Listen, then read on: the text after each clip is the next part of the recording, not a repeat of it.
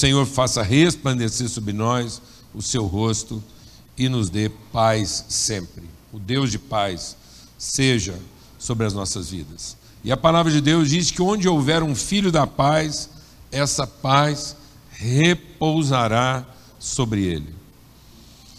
É, eu quero buscar na palavra de Deus aqui algo que possa ser de fato direção e orientação para a nossa vida. Então, é, é, dentro dessa perspectiva, o próprio Jesus, quando ele foi se despedir de, dos seus discípulos, ele fez uma declaração, a gente tem repetido isso aqui outras vezes, mas ele fez uma declaração que tem que despertar a nossa atenção. E a declaração foi: Nesse mundo tereis aflições, mas eu deixo para vocês a minha paz. E a gente quer falar um pouco hoje sobre paz. A paz de Cristo guardando os nossos corações. Amém. Paulo fala sobre isso. Ele diz, uh, escrevendo aos Filipenses, ele diz: Não andeis ansiosos de coisa alguma. E coisa alguma é coisa alguma. E sem dúvida, uh, um sentimento que hoje tomou conta do coração de quase todo mundo é a ansiedade. Se havia uma ansiedade latente, ela foi aflorada. Há uma, há uma grande né, expectação as pessoas estão tomadas de expectação. Há uma grande quantidade de informações, e boa parte delas informações próprias, adequadas, mas também nessa avalanche de informações, muita precipitação, muita informação desencontrada, muita especulação, isso só faz aumentar a ansiedade no coração das pessoas. Então, isso causou e está causando um certo terror e pânico né, de, de, de muita gente não saber direito como lidar com tudo isso. Sem dúvida alguma, eu não tenho dúvida disso no meu coração, eu tenho uma profunda convicção a respeito disso. A humanidade nunca mais será a mesma depois desses dias. Não vai ser a mesma. Porque é uma situação que está afetando de maneira muito direta e muito radical a vida, a rotina de muita gente, de todo mundo, no mundo todo. Amém? Então eu queria ler um texto que fala aqui da anunciação do nascimento de Jesus, que está lá em Lucas, no capítulo 2 e no verso 14. Então, Lucas, no capítulo 2, o cenário, né?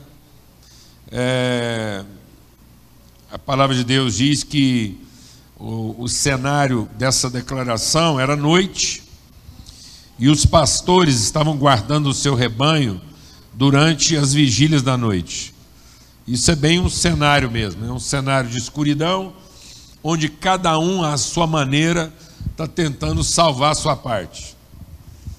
Então, essa que é a realidade. Então, há muito questionamento, muita pergunta, muito esforço, cada um à sua maneira se esforçando, se dedicando para acudir, salvar a sua parte.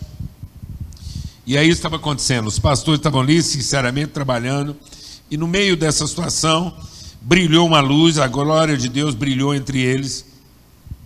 Eles ficaram tomados de grande temor, e a palavra foi: Não temam Eis vos trago boa nova de grande alegria, que será para todo o povo. É que hoje vos nasceu na cidade de Davi o Salvador, que é Cristo o Senhor. E isso vos servirá de sinal. Encontrareis uma criança envolta em faixas, deitada numa manjedoura. E subitamente apareceu com um anjo uma multidão da milícia celestial, louvando a Deus e dizendo: Glória a Deus nas maiores alturas, paz na terra e boa vontade entre os homens. Essa é a palavra de anunciação do nascimento de Jesus. Vamos entender esse contexto de como Deus está de forma pedagógica introduzindo salvação na terra. E, e, Deus não vai introduzir salvação na terra da forma como às vezes a gente gostaria que Ele fizesse. Porque Ele está trazendo salvação à terra através de uma criança. E de uma criança num contexto de fragilidade. Ele não está trazendo a salvação através de uma criança num contexto de poder, de magnitude, de, de maravilha, porque essa criança está deitada numa manjedoura. Ela está deitada lá num, numa estrebaria e numa manjedoura, porque não havia lugar para ela no burburinho da sociedade. Então a salvação está vindo de uma forma improvável e inimaginável. E nós precisamos entender como é que a mente de Deus trabalha. Porque muitas vezes a gente pensa que Deus quer trabalhar a salvação na força e Deus quer trabalhar a salvação na fragilidade, na dependência. E é essencial que a gente entenda que a salvação de Deus está exatamente no conhecimento da sua soberania.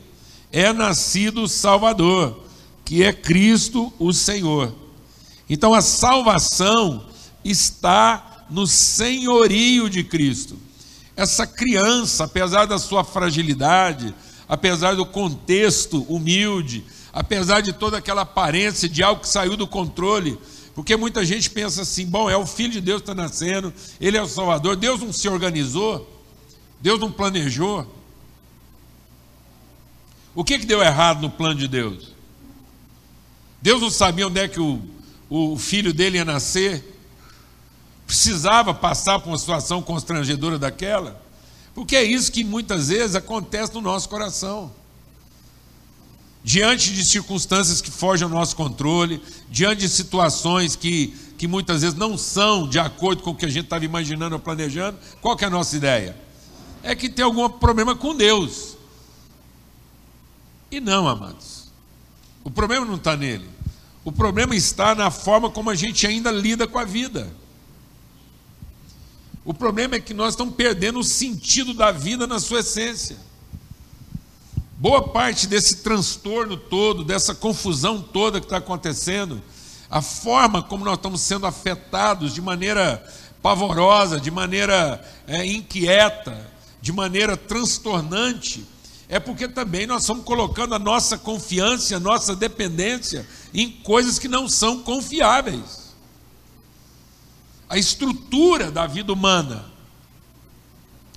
a forma nossa de viver, aquilo que nós consideramos imprescindível, aquilo que nós consideramos essencial, aquilo que nós consideramos primordial, está sendo abalado.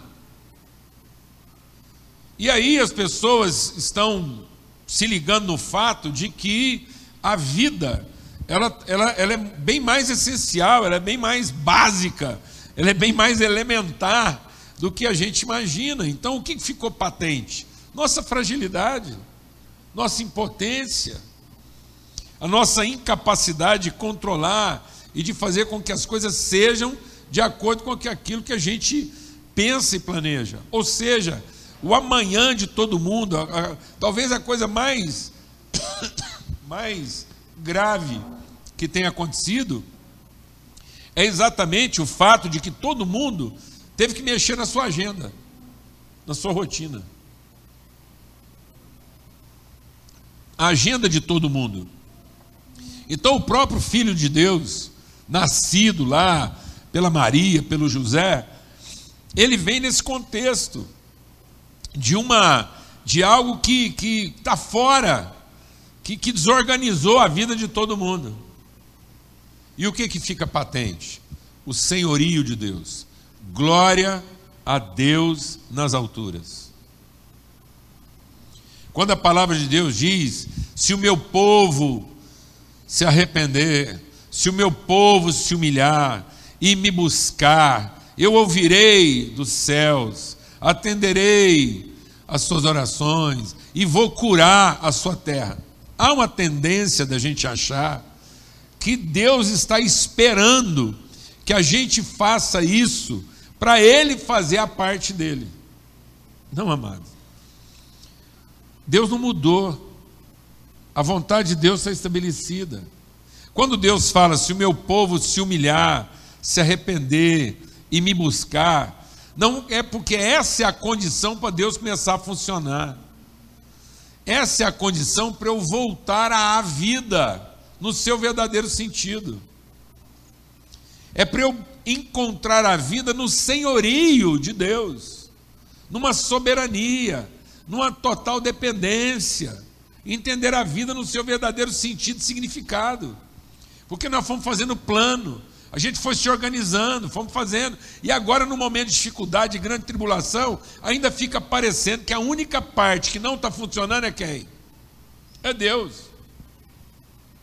Ele é que perdeu a mão, ele é que está insensível, e que se nós fizermos uma grande campanha de oração agora, e se a gente se movimentar num grande mover de oração, Deus vai acordar lá no céu e vai olhar para a terra e falar: gente, o que está acontecendo com a terra? O, o, o, que, que onde foi que eu me distraí? E não é nada disso. É o que está acontecendo conosco. Para que haja paz na nossa vida. Só haverá paz no nosso coração quando Deus for o Senhor. Quando a gente de fato tiver uma confiança e uma dependência absoluta e não relativa. E nós estamos achando que Deus é Senhor pelo seu poder. Então nós estamos achando que Deus é Senhor porque Ele tem o poder de controlar. E Deus não está interessado em revelar o poder dele de controlar. Porque Deus está é Senhor, porque nele está a orientação, a direção ele é que garante que as coisas que ele mesmo começou, ele vai terminar. E as coisas que ele começou, ele vai terminar, diz respeito a nós. A forma como ele quer transformar nosso entendimento. Então não é suficiente agora buscar o poder de Deus, se nós não estivermos totalmente engajados e compromissados em conhecer a sua vontade. Não é buscar o poder de Deus para ele resolver essa situação, não é agora a gente repreender o coronavírus para ele desaparecer de um dia para o outro. Eu quero fazer uma pergunta. Se o coronavírus desaparecer de hoje para amanhã, em 24 horas, desce um anjo do céu e acaba com o coronavírus em 24 horas, o que vai acontecer conosco? A gente vai voltar para as nossas rotinas ou a gente vai reavaliar a vida em todos os seus aspectos?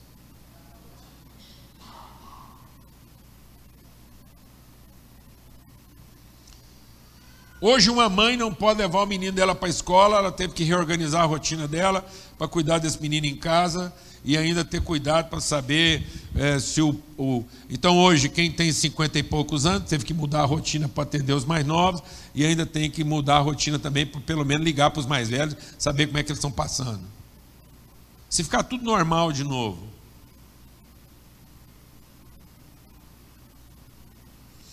o que vai acontecer conosco? se ficar tudo normal de novo, em 24 horas. Eu vou te falar uma coisa: dependendo da velocidade com que tudo isso se resolver, a nossa ansiedade vai aumentar. Porque nós vamos ter que gastar o restinho de energia que sobrou para tentar recuperar o prejuízo que nós tivemos. Quem trabalhava 12 horas por dia vai trabalhar 24.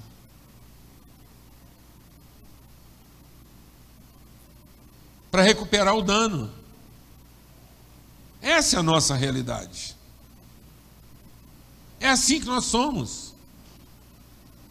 Nós queremos um Salvador que intervenha na nossa vida para que a gente possa continuar o quê? Com as nossas rotinas. Mas não queremos um Salvador que entre na nossa vida começando por a gente ter que cuidar dele. Então Jesus é um menino. E a primeira obra de salvação de Jesus foi salvar seus pais. Amém? Obrigando seus pais a depender de quem? De Deus. Porque ele nasceu numa condição humilde, fragilizado e num tempo em que havia uma grande perseguição e opressão. Não havia um coronavírus, mas havia agora um imperador batendo na porta de toda casa para matar toda criança. Nós estamos com um coronavírus hoje que vai, talvez mate os velhos. Nos dias de Jesus, não havia nem contaminação. O poder entrava na casa das pessoas e matava todas as crianças. Eu quero dizer para você uma coisa: antes do coronavírus começar a matar nossos velhos, a nossa forma de vida já estava matando nossas crianças.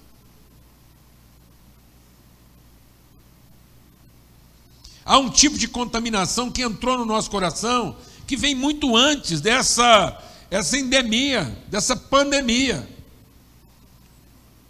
E quem sabe agora não é o momento de nós avaliarmos isso e revemos, inclusive nossas práticas, inclusive a forma como a gente pauta as nossas agendas.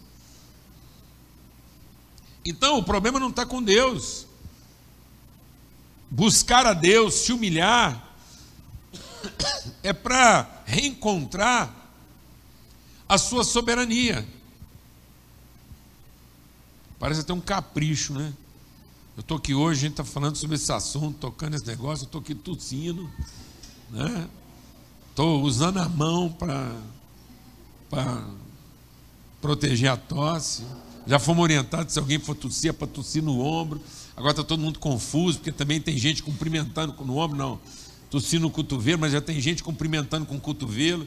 Então está todo mundo confuso, né? Porque agora tosse no cotovelo, mas também cumprimenta com o cotovelo. Então, Está vendo como é que as informações são confusas e as pessoas vão entrando nessa onda aí assim, né? Mas é isso, temos que evitar mesmo. Já não vou pegar na mão de muita gente aqui, hora que terminar essa reunião, antes de lavar e de fazer uma sepsia. Mas enfim, voltando a essa questão aqui, glória a Deus nas alturas. Se nós entendemos a soberania de Deus na nossa vida, se nós voltarmos a depender de Deus na nossa vida, a primeira coisa que nós vamos encontrar é o que? Paz. Que a paz de Cristo seja sobre o nosso coração. Em tempos de tribulação, em tempos de dificuldade. Por isso que Paulo diz assim: tudo que for bom, tudo que for perfeito, tudo que for digno, seja isso que ocupe o seu pensamento. Que a paz de Cristo guarde sua mente e o seu coração. E muitas pessoas estão querendo uma paz de coração, porque não aprenderam a desenvolver uma paz de quê? De mente. E por que nós não temos paz de mente e queremos ter paz de coração? Porque nós não aprendemos a meditar na palavra de Deus para conhecer a Deus na sua vontade. Nós não tiramos tempo para meditar, porque nós achamos mais fácil rezar ou manter a nossa liturgia para buscar o seu poder. Então é mais fácil sensibilizar a Deus no seu poder, é mais fácil mostrar para Deus o tanto que o nosso problema é grave, nossa situação é desesperadora e que se Ele não fizer alguma coisa por nós, nós estamos perdidos. Então nós estamos fazendo um apelo emocional para Deus, mas não sentamos para conversar com Ele, não sentamos para entender a, a vontade de Deus, o que, que Deus estabeleceu como propósito de vida, nossa rotina, nossa maneira de estabelecer nossas prioridades, a maneira como nós estabelecemos nossas relações, a maneira como nós cuidamos uns dos outros. É isso que está em xeque agora. Essa é a grande oportunidade. Existe nesse momento agora de crise mundial uma grande oportunidade de todos nós revemos muitas coisas e percebemos que nós não podemos ter uma vida dependente de coisas que não são confiáveis, não são estáveis, não são seguras. Nós estamos buscando proteção onde não existe segurança. Uma situação aí, logicamente que existe a teoria da conspiração, que isso é uma guerra química que foi plantada, que um país está tirando vantagem de outros países, enfim, qualquer que seja o motivo, encontre o motivo. Encontre motivo, encontre que essa crise foi provocada. Tá bom. Algum lugar poderoso desenvolveu um vírus, contaminou todo mundo para ficar mais poderoso ainda. E se foi isso?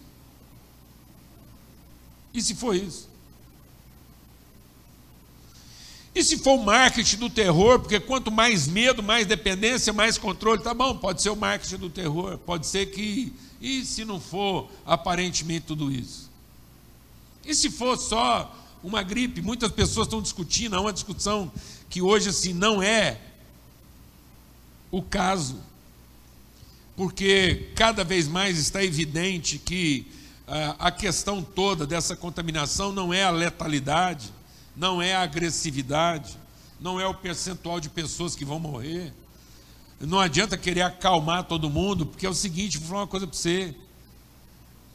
Não interessa falar que são 2% de morte, que ninguém morre 2%. Porque para quem morrer vai ser 100%. Ninguém está.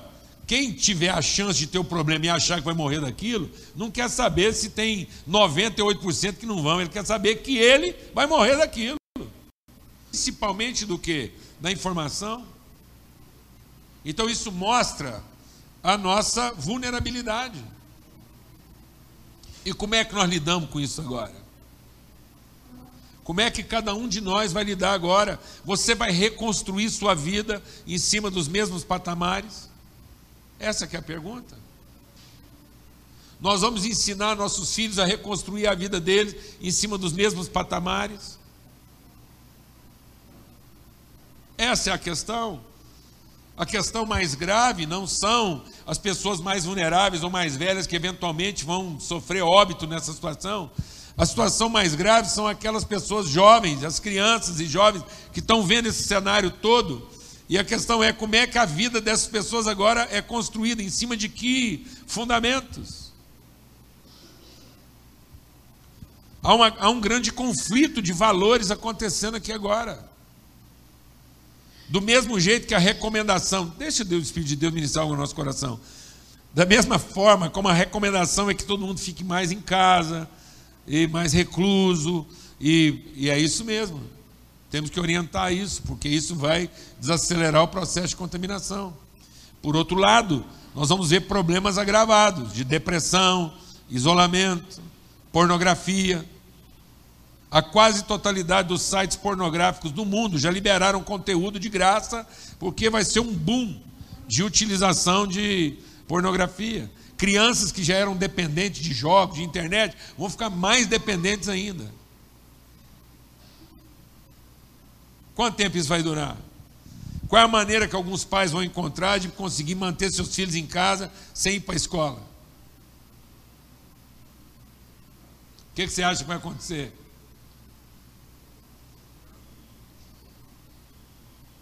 Como é que vai manter esses meninos em casa sem ir para a escola? Internet neles. Então, o consumo de informação não orientada, tá vendo? Então, nós estamos, há, um, há um impacto acontecendo na humanidade.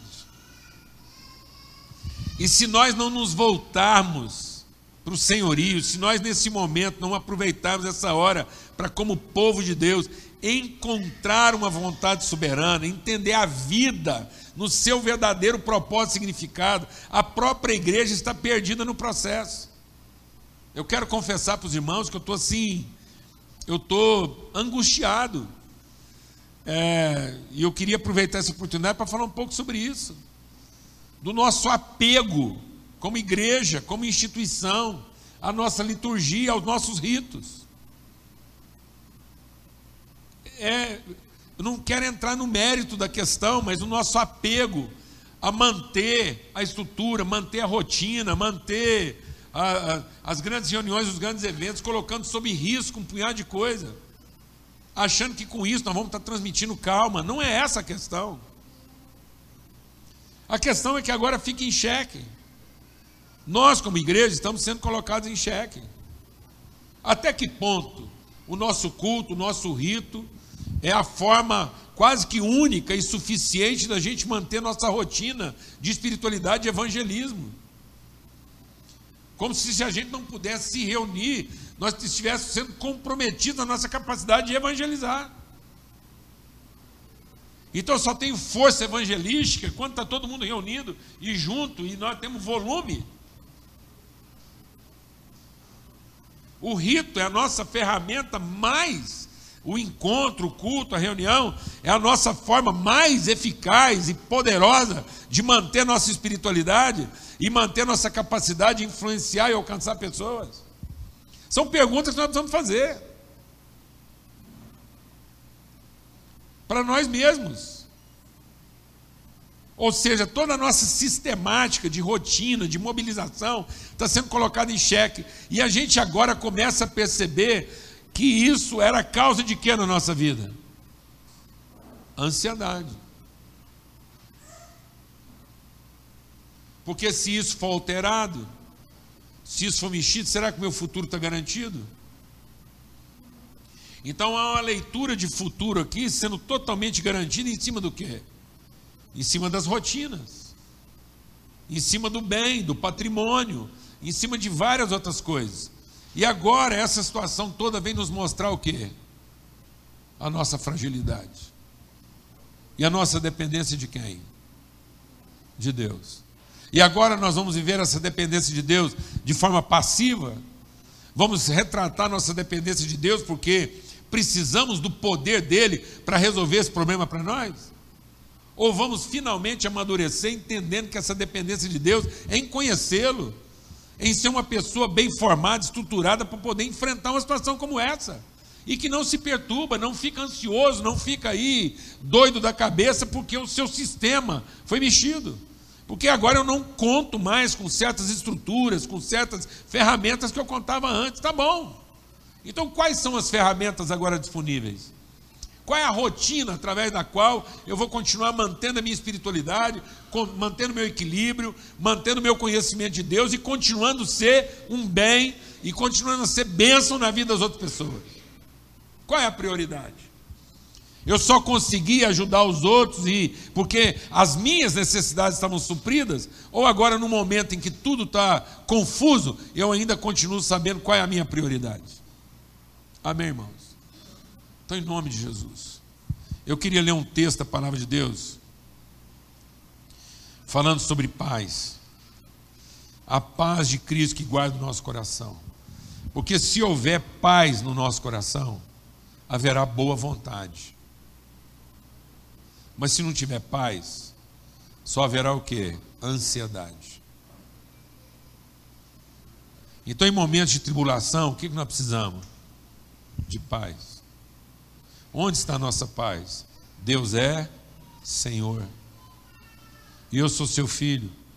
Por isso, deixe o Espírito de Deus ministrar algo ao seu coração essa manhã. Quando Jesus vai falando das bem-aventuranças, quando Jesus vai falando das bem-aventuranças, ele diz assim: é, Bem-aventurados os pacificadores, porque serão chamados filhos de Deus. Sabe qual é um dos atributos de Cristo na nossa vida, um dos, quais uma das virtudes de Cristo na nossa vida? É paz. E é exatamente a nossa paz de mente e de coração que nos identifica como quê? Como filhos. Sabe como é que as pessoas vão saber que você é um filho de Deus numa hora como essa? Porque você, no meio dessa confusão toda, vai ser um instrumento de quê? De paz. Você vai conseguir trazer as pessoas à razão. Você vai conseguir oferecer para as pessoas elementos reais e verdadeiros de segurança. Você vai ensinar as pessoas que a segurança delas não está no patrimônio que elas tinham, não está na agenda que elas conseguiram construir, não está na estrutura que elas conseguiram montar. Mas que a paz delas está onde? Na sua dependência absoluta de Deus, como Senhor das suas vidas. Essa é uma grande oportunidade de nós reencontrarmos Deus como Senhor absoluto das nossas vidas, da vida dos nossos filhos. eles vão ficar momentaneamente sem escola. É um problema? É. Mas é para tirar a sua paz? Não. Talvez você vai ter um punhado de contratos cancelados. Suas finanças estarão totalmente desorganizadas. Tem gente que acha que para quebrar precisa alguma coisa dar errado no negócio dele. Algumas das empresas que quebraram primeiro e estão enfrentando um problema financeiro de, de descontinuidade, algumas das empresas que estão enfrentando um problema de descontinuidade nesse momento, são exatamente empresas que estavam fortes, Fortes em cima do quê? Logística, distribuição, negócio no mundo todo. E isso imediatamente começou a ser o quê? Interrompido, o trânsito. Não pode ir e vir. Há uma mudança de paradigma. Há uma mudança de paradigma acontecendo. E como é que nós vamos sair disso? Como é que nós queremos que esse problema seja resolvido? Nós queremos que o problema cesse ou que nós sejamos transformados? A palavra de Deus diz que nós devemos ter por motivo de grande gozo passar por quê? Por grandes desafios e tribulações. Para que isso transforme o quê? Nosso entendimento, nosso coração. Então nós, como igreja, não podemos perder a oportunidade de nos rever. E em nos revendo, a gente revê nossa relação também com o mundo. Como é que nós estamos nos relacionando com o mundo? Como é que nós estamos nos relacionando com as pessoas? Ou será que nós vamos continuar escravizando as pessoas às nossas rotinas inflexíveis? Traduzindo como espiritualidade aquilo que não é necessariamente espiritualidade. E agora eu quero ler com vocês o que está aqui em Hebreus, no capítulo 12, que diz assim: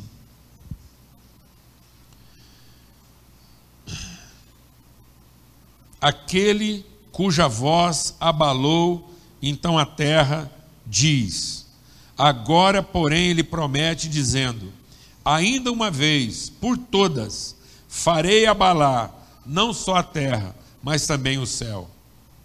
Sabe quem está dizendo isso? Que vai abalar céus e terra? Quem está falando isso? É Deus que está dizendo isso. Vou abalar os céus e a terra. Ora, essa palavra, ainda uma vez por todas, significa a remoção das coisas abaladas, como tinham sido feitas, para que as coisas que não podem ser abaladas permaneçam.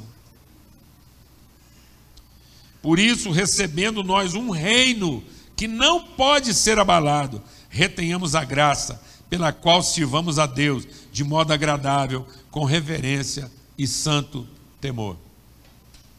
Eu queria nessa manhã fazer um apelo a todos nós, todos nós, como cristãos desse país e no mundo, que a gente pudesse, nesse momento de grande tribulação e desafio para toda a humanidade, rever nossas vidas, inclusive nossas práticas como igreja. Nós temos uma dependência das nossas reuniões, ou nossas reuniões são um momento oportuno de encontro em que nós podemos vir transmitir paz e conhecimento de Deus uns para os outros. Nossas reuniões são uma forma que nós encontramos de substituir, através do trabalho e do serviço dos outros, aquilo que deveria ser minha própria relação com Deus. Porque muitas pessoas estão encontrando na reunião da igreja uma forma de quê? De transferir responsabilidade. Eu venho para a reunião, alguém fez o trabalho por mim, alguém meditou na palavra, alguém vai lá, medita, vai me entregar isso, e na reunião eu estou sendo substituído. Como eu fiz com a escola, como eu fiz com a empresa, como eu fiz com o emprego, como eu fiz com tantas outras coisas. Tá bom, todas as áreas da humanidade estão sendo abaladas. E a gente acha que a igreja ia ficar de fora disso?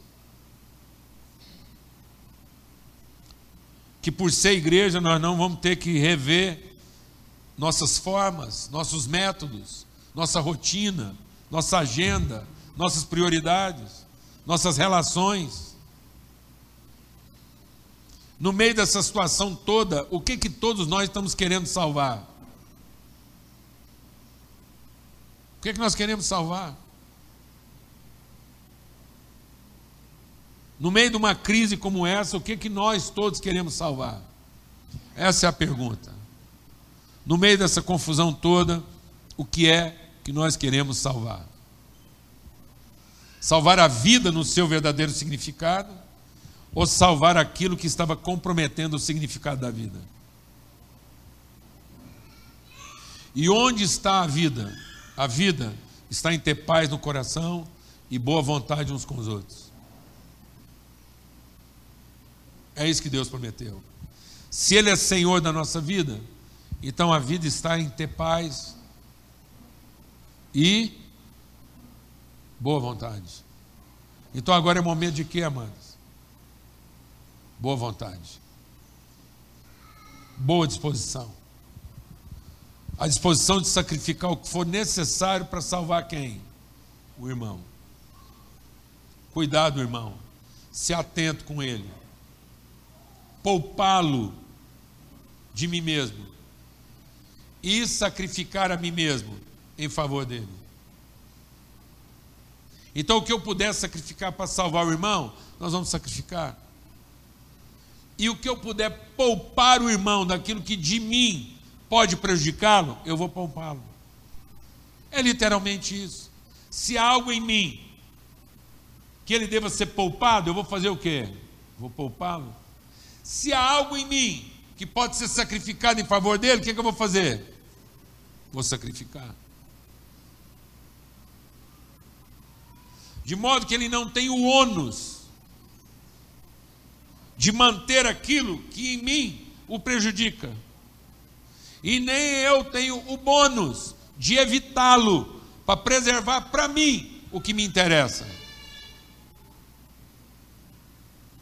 Então, se for necessário acudir alguém, e alguém depende de mim para que seja acudido, sobre o ônus de sofrer o dano do contágio do que de ruim há no outro, eu estou disposto a oferecer o que há em mim em favor da salvação do outro.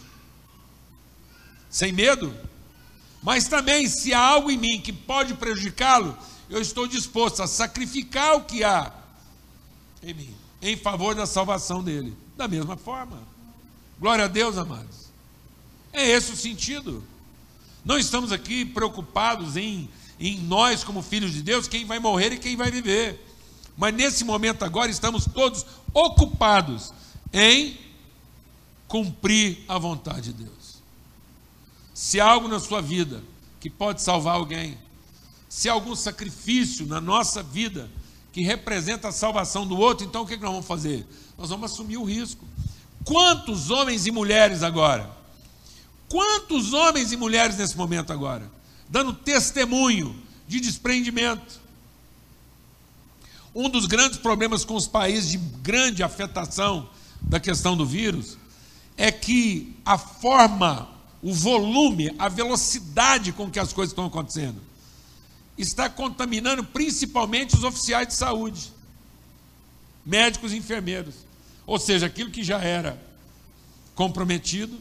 O que, que essas pessoas estão mostrando? O engajamento delas com o quê? Com a sua vocação. Em favor do outro. São pessoas que estão assumindo o risco para acudir o outro.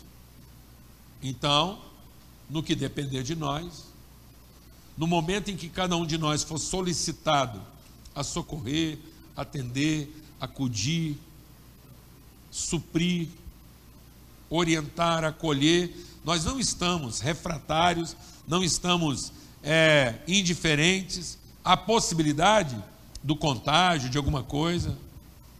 Nossa vida está oferecida para salvar. Agora, se eu represento risco para alguém,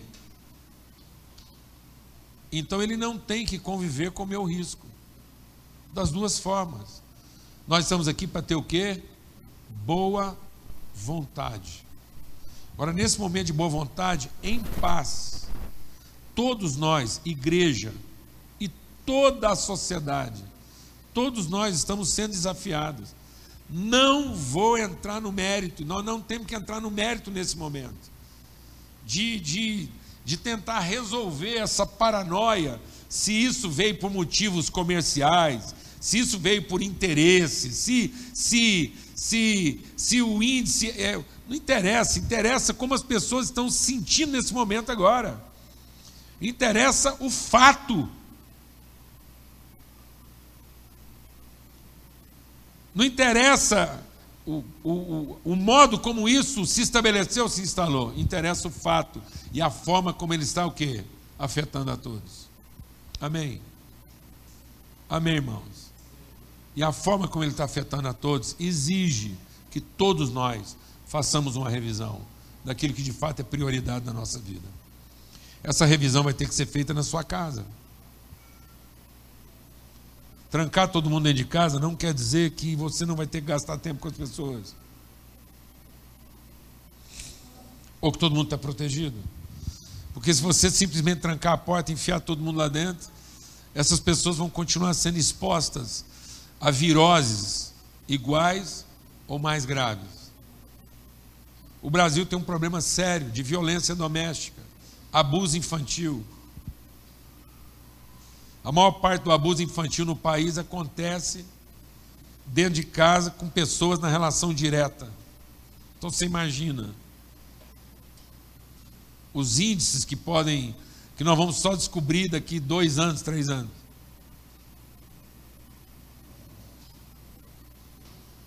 Então, amados, o momento é grave.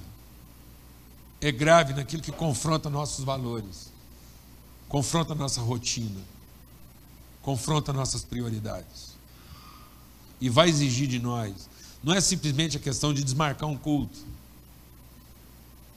Não é simplesmente arrumar sabonete e álcool gel para todo mundo. Deixa eu te falar uma coisa. Um número expressivo da população brasileira, sabonete e álcool gel, é artigo de luxo. Eles não vão passar perto disso nem daqui dois, três anos.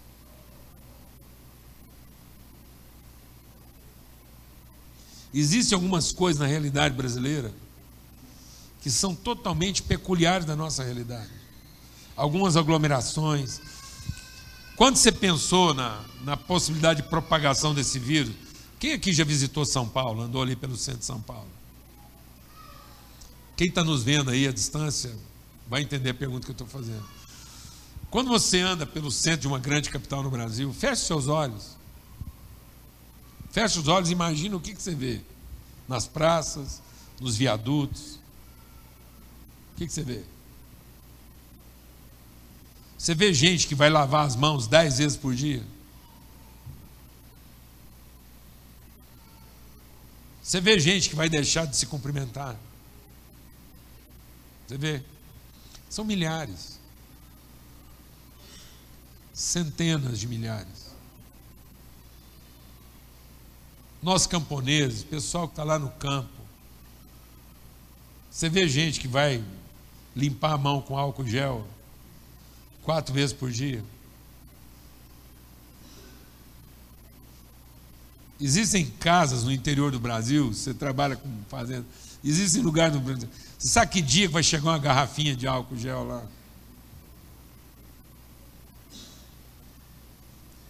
Você sabe quantas vezes ele vai lavar a mão com sabão por dia?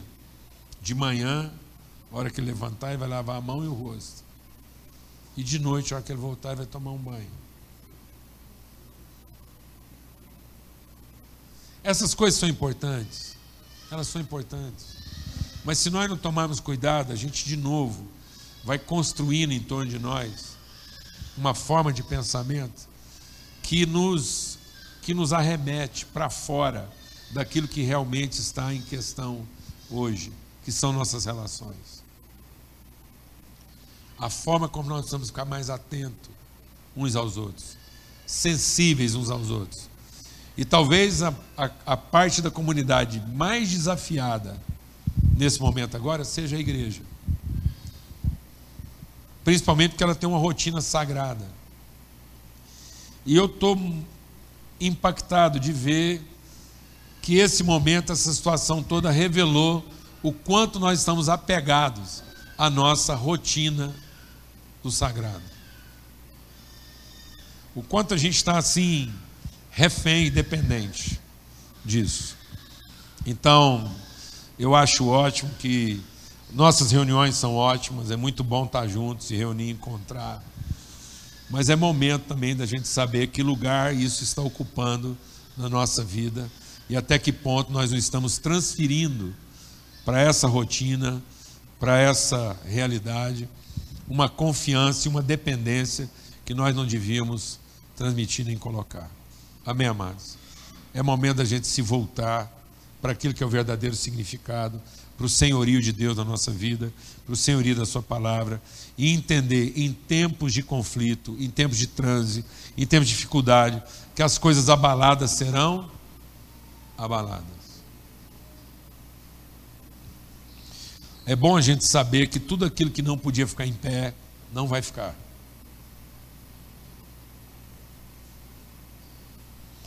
Não adianta a gente se iludir achando que algumas coisas são o que elas de fato não são. É bom a gente começar a entender rápido, cada vez mais no mundo, que nós significamos algumas coisas fora do seu verdadeiro propósito. E agora, circunstâncias outras, como essa e outras, estão nos despertando para o fato da gente ter que avaliar por onde é que a vida realmente passa. É Deus que está dizendo: Eu abalarei os céus e a terra. Para que, que eu vou fazer isso? Para que as coisas abaladas sejam, as coisas abaláveis sejam abaladas. Para que permaneçam as inabaláveis. Então agora é hora da gente se perguntar: o que é na nossa vida como filhos de Deus? O que é de tudo que eu vivo na minha vida? O que é que não pode ser abalado? O que é que de fato eu não posso abrir mão como expressão genuína, viva e verdadeira da minha fé e do meu compromisso com as pessoas. E é nisso que eu tenho que me apegar. Glória a Deus, amados. Em nome de Jesus. Cada um de nós, todos que estão nos assistindo, vamos fazer essa avaliação. O que que eu estava abandonando? O que que eu estava deixando e que não podia ser deixado? E o que que eu estou apegado e tem que ser deixado. É momento da gente avaliar que nós nos apegamos a muitas coisas que deveriam ser deixadas.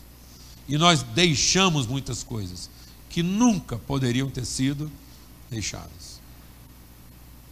Então vamos voltar para as coisas, vamos ajudar nossos filhos, vamos ajudar nossas crianças a perceber num momento como esse o que que realmente vale nessa vida para que eles não continuem sendo iludidos a achar que algumas coisas valem e que depois, a qualquer momento, isso pode ser tirado deles sem aviso prévio.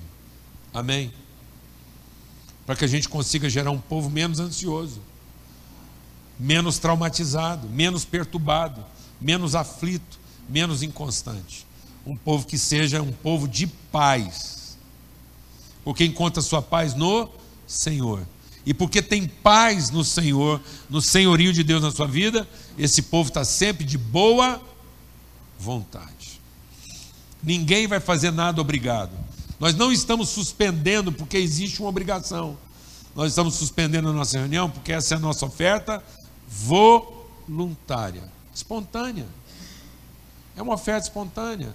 Tudo que espontaneamente a gente puder oferecer em favor desse processo, nós vamos oferecer. Glória a Deus, amado.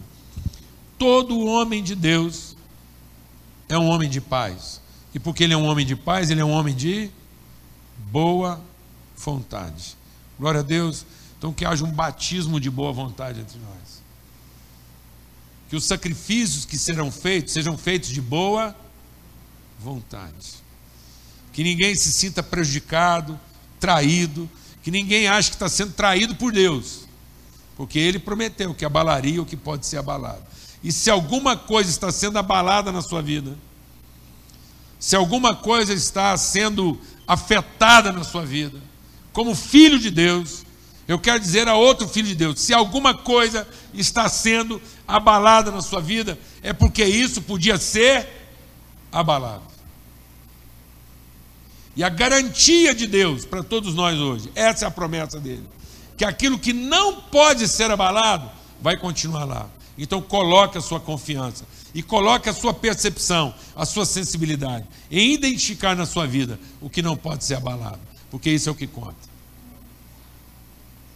Em nome de Cristo Jesus. Amém. Pai, muito obrigado por essa hora. Obrigado por esse tempo juntos aqui. E obrigado que a promessa do Senhor é que as coisas abaladas serão as coisas abaláveis serão abaladas mas vão permanecer entre nós as inabaláveis. E nós queremos ter olhos para isso. nós queremos declarar uma vez mais que a paz de Cristo seja sobre todos. E que, havendo paz no nosso coração, haja também boa vontade entre nós. Que tudo que está sendo enfrentado hoje, da nossa parte, como filhos e filhas de Deus, seja enfrentado de boa vontade.